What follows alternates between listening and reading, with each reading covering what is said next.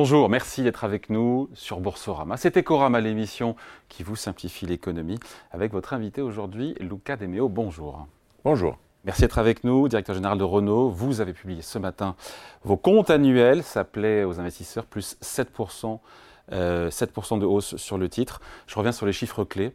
Vente en hausse de 18% sur 2023, 2,2 milliards d'euros de bénéfices, 8% de marge opérationnelle, un peu moins a priori en 2024, mais ça on en reparle après, 3 milliards d'euros de cash générés par l'activité auto. On peut dire que ce sont les meilleurs résultats de Renault depuis quoi 10 ans? Assurément, sur euh, tous les indicateurs. 125. Euh, hein? Depuis le début. C'est vrai? Oui. On a, regardé un peu en arrière et en fait, c'est des résultats historiques, ce qui est bien. ça montre que le plan il marche et voilà, qu'on est sur la bonne voie. Bon, euh, Renault donc n'a jamais été aussi rentable. 8% de marge opérationnelle. La question qui se pose évidemment, c'est de savoir si tout ça est durable. On peut durablement inscrire Renault à ce niveau de performance opérationnelle? Bon, les, 8% pour des constructeurs de volume, c'est euh, assez exceptionnel. Mais je pense que nous, on a l'avantage en ce moment qu'on rentre dans un cycle de vie euh, du, comment dire, du, de l'offre produit euh, assez positive parce qu'on va lancer euh, une vingtaine de modèles d'ici euh, début 2026. Donc je pense qu'on va être porté par les nouveautés de produits. Mais le contexte, il est compliqué hein, dans l'automobile. Donc le marché reste toujours en deçà de, des niveaux historiques en Europe. Il y a évidemment beaucoup de tensions sur le marché de l'électrique. Il peut y avoir des pépins dans tous les sens, comme on a vécu avec euh, le Covid, euh, la logistique, euh, les semi-conducteurs, etc. Donc, on essaye d'être prudent, mais je pense qu'on a donné une guidance à, 7,5%. Et ça, ça serait quand même ou plus que 7,5, ça serait quand même une très très bonne performance. Le redressement de Renault est achevé. Euh, qu'est-ce qui reste maintenant? Il reste, voilà, s'inscrire encore une fois, inscrire ce type de performance globale dans la durée. C'est ça le nouveau challenge aujourd'hui? Ah, Je pense qu'on on avait trois phases dans le plan 1, c'était de restructurer. Je pense qu'on a terminé. Euh, la deuxième phase, c'était le, justement le lancement, le développement et le lancement des produits. On, commence, on a commencé euh, en automne 2023 et maintenant on va voir toute la vague des produits qui arrivent. On va lancer une voiture par mois. Euh, c'est un truc que j'ai jamais vu euh, chez Renault sur toutes les marques, Renault, Dacia, Alpine, etc. Donc on va être très occupé euh, à introduire les, produits dans le marché et on se gratte la tête aussi pour comprendre comment on peut faire de Renault une, une, entreprise très adaptée à la modernité de l'automobile où il y a beaucoup de chaînes de la valeur qui sont en train de pousser autour de, autour de notre secteur. Euh, si je pense au software, à l'électrique, euh, à l'économie circulaire, à la data, à l'énergie, euh, à l'hydrogène, etc. Donc l'idée, c'est d'en faire, de profiter de la crise qu'on a vécue il y a 2-3 ans pour vraiment construire une équipe qui a un module de jeu extrêmement moderne. Avec des ventes qui ont augmenté, tout comme les marges, encore une fois je l'ai dit, hum. cette stratégie c'est la stratégie, c'est le fruit de la stratégie de monter en gamme. C'était hum. l'objectif. Oui. Et c'est réussi, et même s'il il y a beaucoup de concurrence, encore une fois. Sur, oui, mais on s'est contenté. En fait, pendant un, moment, on, Renault avait cherché la croissance pour la croissance, aussi dans des marchés ou des segments où, euh, dans le monde où il n'y avait pas beaucoup de marge, juste pour afficher 500 000, 200 000, 1 million de voitures de plus. Mais en fait, euh, ça avait un impact euh, très négatif sur la santé financière de l'entreprise. Et en fait, on est en train de faire beaucoup plus d'argent en vendant un million de voitures de moins. Maintenant, avec le produit qui arrive, je pense qu'on peut revenir à une croissance saine parce que c'est fait par la nouveauté du produit, par les nouveaux technos qu'on amène, etc. Euh, que les gens sont peut-être prêts à payer euh, comme il faut. Euh, et donc voilà, donc je n'en fais pas une question de volume de taille, mais j'en fais une, question de, qualité de, notre croissance. Et ça, je pense qu'on a les moyens, les arguments pour le faire, pour continuer. Ouais. Euh, un petit mot comme juste des perturbations d'approvisionnement à mm. cause des attaques euh, en mer Rouge, mm. euh, l'allongement de la durée des transports, des mm. coûts de transport. C'est un sujet ou pas du tout pour vous? Non, On n'a pas encore eu des impacts, heureusement. Je pense que d'autres constructeurs l'ont eu.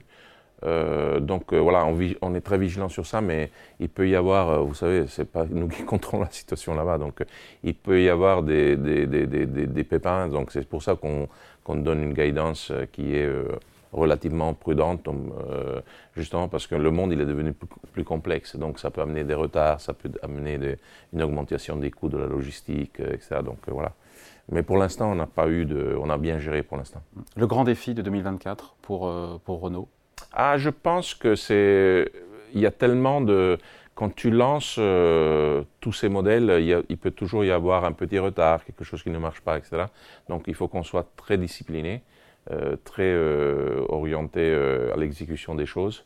Mais ça, je pense que ça va être, d'un point de vue d'organisation, le grand défi, que tous les lancements marchent bien et qu'on soit dans le timing. Les blockbusters, ça pourrait être quoi? Ben, Moi, je pense que la Renault 5, c'est la meilleure voiture électrique compacte au monde. C'est un truc. Fin 2020, fin d'année. Oui, je, pense qu'en pleine disponibilité, ça va être septembre. on va commencer la présenter à Genève. Hmm. Et puis on va... En termes de prix, on sait au final quel sera son prix On va commencer par 25 000, on l'avait dit. Euh, mais, mais, ça, c'est la voiture elle est extraordinaire. Je pense que pour Dacia, le Duster, ça va être euh, un blockbuster. Ça va être une voiture euh, vraiment qui va changer la donne. Et puis on recommence aussi avec le lancement de la petite Alpine. Euh, voilà, la, nouvelle phase de développement de la marque Alpine, c'est, qui est si chouette, je pense.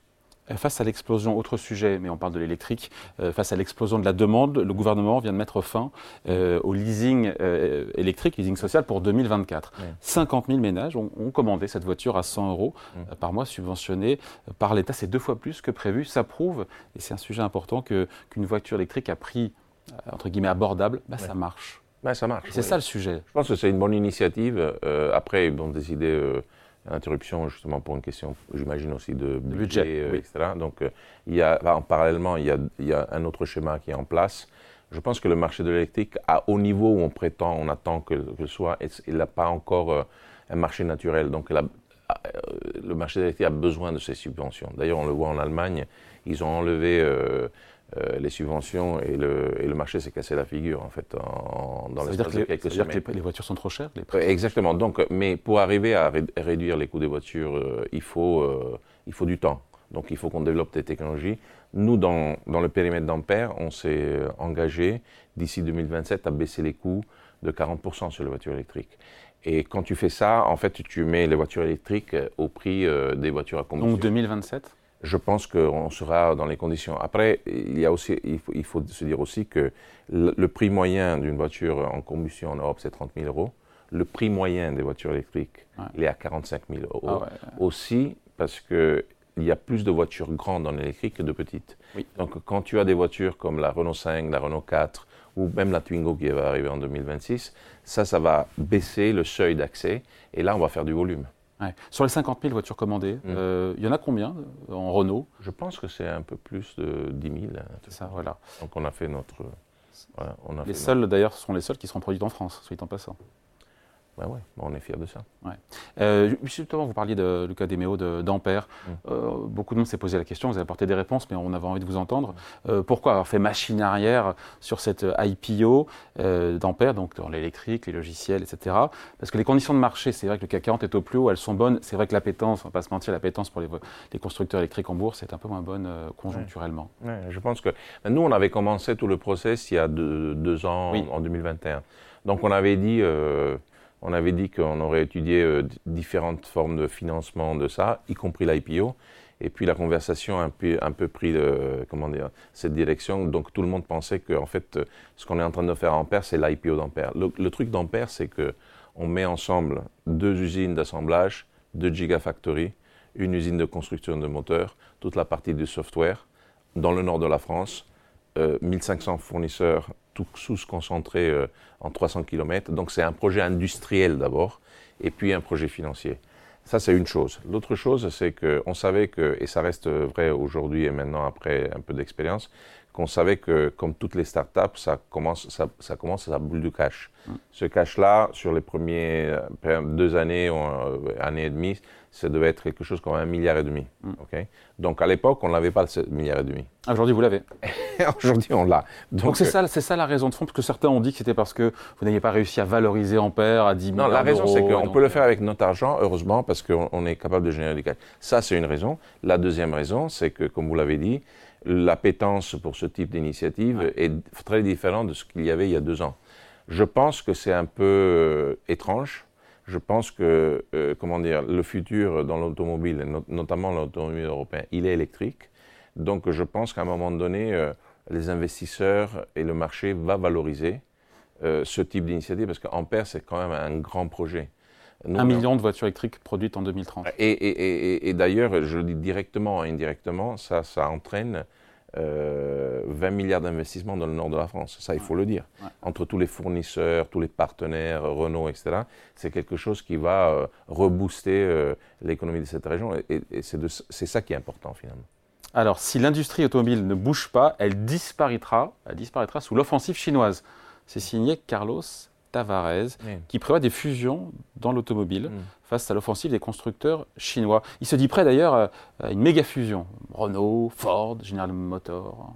vous êtes, open ou pas la, question, il faut la poser à Carlos et pas à moi. Donc, euh, moi, je pense certainement que les, Chinois, notamment sur euh, euh, la technologie de l'EV et, peut-être un peu sur la partie software, ils ont quand même pris un avantage de temps parce qu'ils ont commencé avant. Et que, On peut rattraper Je pense qu'on peut rattraper, on a besoin d'un peu de temps. Donc euh, je pense qu'on peut rattraper, mais il faut vraiment mettre en place au niveau européen une stratégie industrielle euh, qui part de, comment dire, de s'assurer euh, l'accès euh, à des matières, la capacité de raffiner ces matières, l'installation de des capacités de production des batteries, etc., jusqu'aux infrastructures, etc., etc. Donc, ce n'est pas, pas des initiatives qui peuvent être comme ça, des initiatives qui sont pas coordonnées. Il faut une stratégie. Et ça va être un, un sport d'équipe. C'est-à-dire, il n'y a pas que l'industrie automobile qui est dedans. Il y a l'industrie des infrastructures, il y a l'industrie de l'énergie, et, il y a aussi les autorités euh, continentales et nationales. Qu'on comprenne bien, euh, cette course au gigantisme qu'a connu le secteur, pour vous, c'est plus la stratégie, parce que c'est ça derrière, en creuse, ce que me dit Carlos Tavares, c'est qu'il va falloir fusionner de plus gros pour lutter contre l'offensive des marques chinoises. Moi, je considère... L'analyse stratégique. Oui, moi, je considère que... Moi, ce truc-là, je l'entends depuis 30 ans.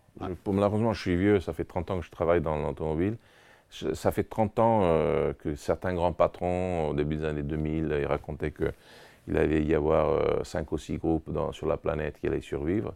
Au passage, on a eu 150 euh, nouvelles marques chinoises qui sont rentrées dedans. Donc, si tu fais la liste, il y a plus de constructeurs maintenant qu'il y a 20 ans ou 25 ans. Donc, moi, je considère qu'il n'y a pas qu'une recette au succès. Il n'y a pas qu'une approche. La taille, c'est important dans notre secteur, c'est clair, parce que on est euh, capital intensive, si je peux utiliser ce mot en anglais. Et donc, euh, évidemment, si tu peux euh, distribuer les coûts fixes et les coûts sur plus de pièces, bah ça marche. Mais ça, ça marche vraiment quand tu as une demande qui est stable et, tu as une, technologie qui est mûre. Donc, tu as un AD qui font la même chose, tu mets ensemble et tu trouves l'avantage.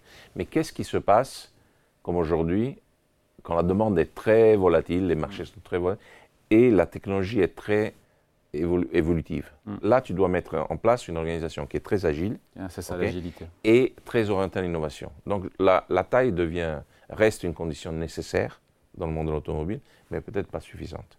Et nous, euh, Renault, euh, on est euh, un constructeur de moyenne taille, donc on ne peut pas nécessairement jouer ça, mais on joue à fond la carte de l'agilité et de l'innovation. Et on va le démontrer. Est-ce que c'est, euh, je veux dire, est-ce que c'est une bonne solution? On va le, pour l'instant, euh, ça marche. Euh, est-ce que l'autre de faire de la taille, c'est une mauvaise solution? Je ne crois pas. Je pense que ça, ça a tout son sens et c'est ce que je pense. Mais des fois, le monde, il n'est pas mmh. noir, tout noir ou tout blanc. Donc, il y a, un dégradé de couleurs. sur le, la percée des constructeurs chinois en mmh. Europe, est-ce mmh. qu'elle va plus vite que ce que vous imaginiez? Est-ce que oui, elle, va vite. Dans quelle mesure c'est une vraie menace existentielle peut-être? Mais Je pense qu'elle elle va vite. Euh, ça ne va pas seulement prendre la forme qui est visible de, comment dire, de, nouvelles marques qui arrivent, qui montent leur réseau de concessionnaires, les gens, mais ça va être aussi euh, les fournisseurs, euh, les gens qui, qui en fait montent les usines, etc. Parce qu'ils ont quand même développé un contrôle de toute la chaîne de la valeur qui est assez impressionnant parce qu'ils ont commencé avant avec beaucoup de moyens et avec le soutien de tout le système chinois. Donc euh, je trouve que c'est bien parce que ça fait de la compétition. Moi, je répète, nous, on a, l'Europe a toujours eu une tradition d'ouverture.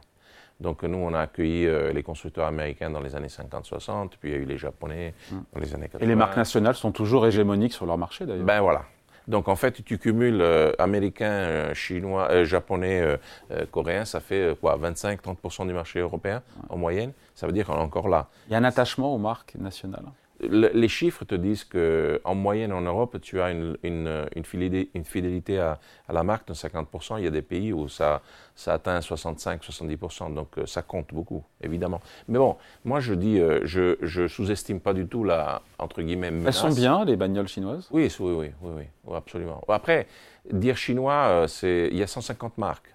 Donc il y a des non, les, les BYD, les. Oui, très bien. Oui, LG. Euh. oui, exactement. Mais je, pense, mais MG c'est différent de BYD, même en termes de stratégie. Euh, donc BYD, on, voit BYD, les prix de BYD sont plus hauts de ce que nous on propose en, électrique. Regardez les chiffres. Regardez un, MG. Atto, Atto 3 euh, et un, comment dire, une, un Scénic et vous allez voir qu'on est très bien positionné. MG moins cher. Mais c'est un autre type de voiture il, faut, il faut comparer euh, euh, orange et orange et pomme à pomme. Donc, euh, donc voilà. Donc, Tesla, il y a des bons et, des, ceux qui sont moins bons. Il y a la guerre des prix aussi, initiée mm. par Tesla, qui a mm. encore baissé ses prix sur mm. son modèle Y en Allemagne et en France. Est-ce que cette guerre des prix, alors un, double question, est-ce qu'elle va s'intensifier? Est-ce que Renault a les moyens, maintenant que les marges sont de retour, sans trop les sacrifier non plus, on a vu ce qu'a fait Tesla, l'impact que ça a sur les marges de Tesla, qui n'a pas été apprécié en bourse. Est-ce que Renault aurait les moyens de mener cette compétition? Mais moi, j'ai toujours dit, quand la, chose avait commencé, que je trouvais ça assez dangereux, en fait. D'ailleurs, on le voit en on voit le reflet dans les résultats de, Tesla, non donc la performance de Tesla. Et nous, on a tenu, j'ai plutôt euh, préféré renoncer à certains volumes, mais pour protéger euh, la valeur, les marges et la valeur résiduelle de nos produits. Donc Renault n'ira pas, ne s'engagera pas dans la gamme Non, mais même on a construit en paire de façon assez euh, light euh, pour essayer d'arriver très rapidement à break-even sans devoir compter sur trop de volume. C'est toute la philosophie qui est derrière. Je vais toujours faire une voiture de moins de ce qui est la demande dans le marché. Et, je pense que pour l'instant ça marche et on a tenu des valeurs résiduelles parce que la valeur résiduelle c'est aussi quelque chose de très important pour le client. Si je vous vends une voiture, mm et, euh, et, vous la redonnez après deux ans et le truc il vaut 20% de ce que vous l'avez payé, vous n'allez pas être content. Non, pas du tout. Et donc, euh, et donc euh, nous, on est là aussi pour protéger la valeur. Et ce n'est pas exactement ce que certains constructeurs ont fait. Ils vont en payer le prix dans le moyen, dans le moyen long terme. Luca Demeo, vous avez distribué un dividende en forte hausse. Mm. c'est important, il fallait rémunérer les actionnaires qui qui ont dû être patients ces dernières années. C'est ça aussi le message envoyé? Oui, absolument. Et donc, en combien de moyen on le fait On est au-dessus de ce que le marché euh, s'attendait à ce point de vue. Et notre politique, elle est, très simple, transparente et claire. On va essayer, euh, dès qu'on aura les conditions, qu'on sera, on reviendra à, à l'investment grade, donc euh, on, sera distribué jusqu'à 35% du résultat. Le, le, dividende qu'on distribue maintenant, c'est en fait, on est à la moitié du chemin. Donc c'est comme si c'était 17-18% de de, tout le résultat. Et je pense que c'est un, très bon pas euh, dans la bonne direction. Bon, euh, on finit là-dessus. Juste, euh, l'action, j'ai dit 7% aujourd'hui. Donc, les, les, investisseurs apprécient évidemment ces, très bons résultats. Mm. Sur trois ans, le cours de l'action Renault, on est sur Boursorama, le cours est, on va dire, en gros stable. Mm. Vous ne pouvez pas être satisfait, j'imagine. Qu'est-ce qu'il faut pour que, pour que l'action prenne son envol ah là, là, vous êtes plus expert que moi. moi, la seule chose que je dois faire, c'est vendre des voitures. Vendre des voitures, produire, développer des voitures. Ça, c'est notre métier on est des industriels, mais j'imagine que si on continue de montrer de la performance, si on continue de développer de la bonne techno, etc., euh, il y a une forme d'intelligence dans le marché. Donc, à un moment donné, ça va être reconnu. C'est vrai que moi, quand je suis arrivé, on était vraiment dans le fond du trou. Je pense qu'on était euh, à, plus ou moins 20, 20 par action. Maintenant, on est à 40 aujourd'hui. Donc, on a fait un, step, mais je pense que Renault euh, mérite un peu plus, mais on y travaille. Et Renault en a sous le pied je pense, oui. Je pense, oui. Faut pas, on veut, on veut pas prendre la grosse tête, euh, pas du tout. On veut être euh, humble, mais, il y a beaucoup de travail, euh, beaucoup de boulot quand on est en train de faire du bon boulot. Allez, merci de passer nous voir. Luca Demeo, donc, directeur général de Renault, invité à la grande interview sur Boursorama. merci à vous et à bientôt. Merci. Au revoir.